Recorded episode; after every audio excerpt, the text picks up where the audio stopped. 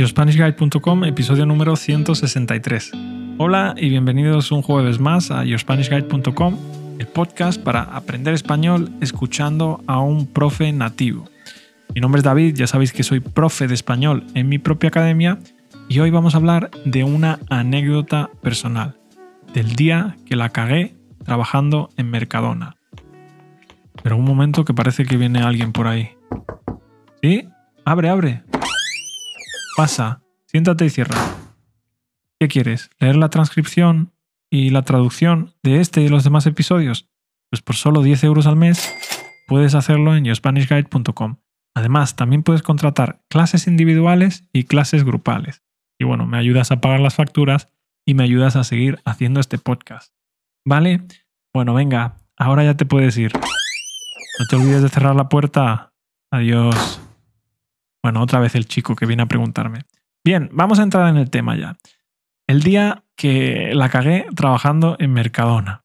Bien, os voy a dar un poco de contexto. Mercadona es un supermercado muy importante en España. Es uno de los más grandes y también es uno de los que a mí más me gusta. Trabajé allí con 22 años, ¿no? Yo acababa de conocer a María, creo que llevaba aproximadamente un año con ella, o incluso un poco menos de, un año. A lo mejor llevaba con ella seis meses, ¿no? Algo así.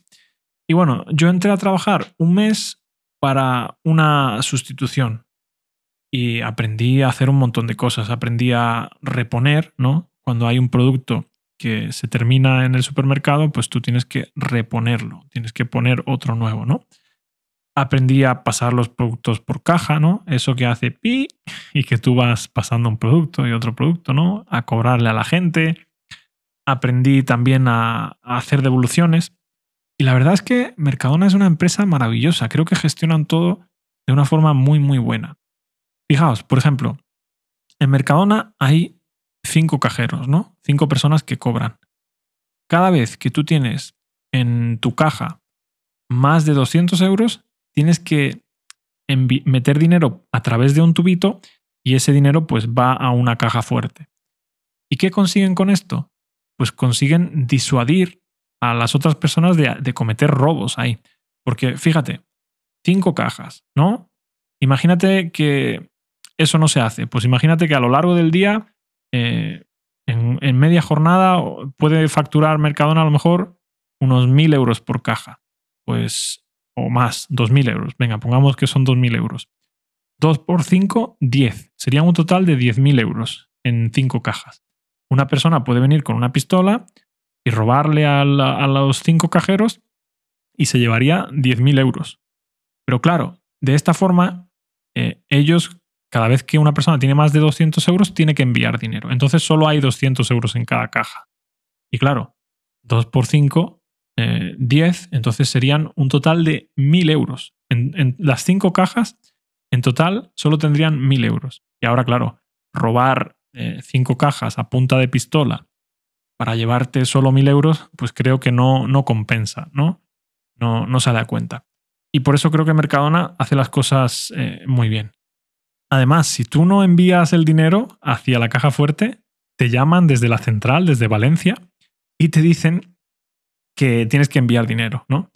También recuerdo que una vez eh, una chica llegó para devolver un producto y dijo, quiero devolver este producto. Y el producto costaba 30 euros.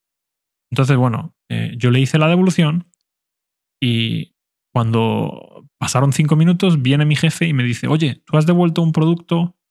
le dije, sí, ha venido una clienta, quería devolver el producto y yo le he devuelto el producto. Y entonces eh, mi jefe me dice, cuando el producto cueste más de 30 euros, tienes que pedirme la autorización. ¿Y sabéis por qué hacen eso?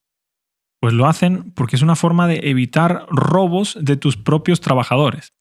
Imaginad, yo estoy eh, pasando productos en caja y hay una persona que, no sé, hace una compra, ¿no? Gasta mucho dinero y de repente eh, no se lleva el ticket, deja el ticket ahí y paga en efectivo.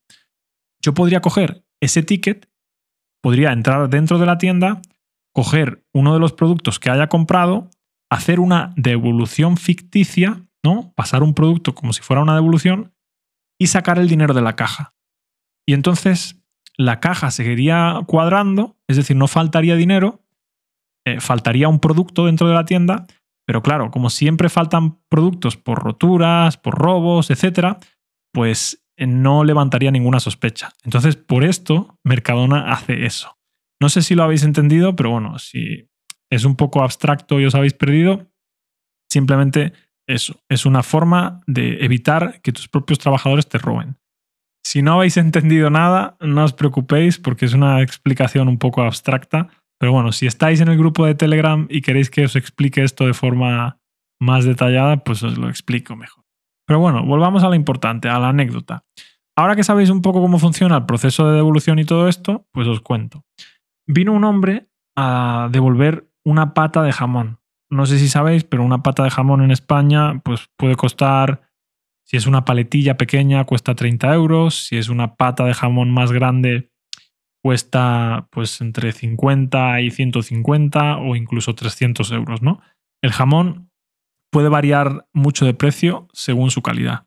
Pues bueno, un hombre compró un jamón y dijo que estaba salado, que no le gustaba, ¿no? Que quería devolver el, jamón. Entonces, eh, yo pongo la caja del supermercado en modo devolución y paso el producto. Aviso a mi jefe y le digo, mira, voy a devolver un jamón. Y entonces mi jefe viene y me dice, mira el ticket y dice, este hombre ha pagado con tarjeta, tienes que devolvérselo con la tarjeta. Y le digo al hombre, señor, ¿tiene usted la tarjeta aquí? Y me dice el hombre, no, no tengo la tarjeta. Ya bastante enfadado, ¿no? Y digo, pues lo siento, pero como dice mi jefe, si no tiene la tarjeta no se lo puedo devolver. Esto me parece un poco absurdo, porque yo sé que en realidad sí se puede. Pero bueno, son las normas de la empresa y yo no soy quien para cuestionarlas. Entonces, claro, el hombre tuvo que ir otra vez a su casa a buscar la tarjeta para que le pudiera devolver el importe en la tarjeta. Y claro, cuando él se fue, a mí se me olvidó eh, cambiar la caja a modo cobrar normal y la caja seguía estando en modo devolución. Y bueno, eh, en esto viene otro cliente, ¿no? Y claro, la caja estaba activada en modo devolución. Y la compra que traía el chico era grandísima, era un chico muy joven. Y claro, yo empiezo a pasar productos, productos, productos, productos. Y en la caja yo me di cuenta que había como algo raro, ¿no? Como un guion al lado del precio. Y, seguí pasando productos y claro, eran como unos 200 y pico euros. Y ahora cuando intento cobrarle no me deja. Y digo, no entiendo por qué no me deja. Y claro, me di cuenta en ese momento que había dejado la caja en modo devolución y que el guion que yo estaba viendo no era un guion, sino era un signo de menos. Es decir, que cada producto que yo estaba pasando por la caja era un producto que supuestamente yo le iba a devolver. Y bueno, fue un desastre porque la compra era larguísima y claro, había pasado todos los productos. Y entonces cuando me di cuenta de eso, yo no sabía cómo arreglarlo. Tuve que llamar a la supervisora. La supervisora pues se enfadó bastante. Pero bueno, creo que tuve ahí un despiste, un error que cuando eres nuevo pues le puede pasar a, a cualquiera, ¿no? Y bueno, esa es la historia de el día que la cagué trabajando en, Mercadona. No sé si os ha parecido interesante o no, pero bueno, espero que por lo menos hayáis aprendido algo de español. Muchas gracias por escucharme. Ya sabes que si quieres eh, clases de español individuales o grupales o quieres leer la transcripción de este y de los demás episodios, puedes visitar yourspanishguide.com y así me ayudas también a pagar las facturas. Bueno, nos vemos mañana con otro episodio en el que vamos a hablar sobre Corea del Sur un poco, porque tengo ahí varios episodios pendientes y Berto es un tío muy interesante. Así que mañana hablamos un poquito más de Corea del Sur. Hasta entonces, que tengáis muy buen día, chicos. Adiós.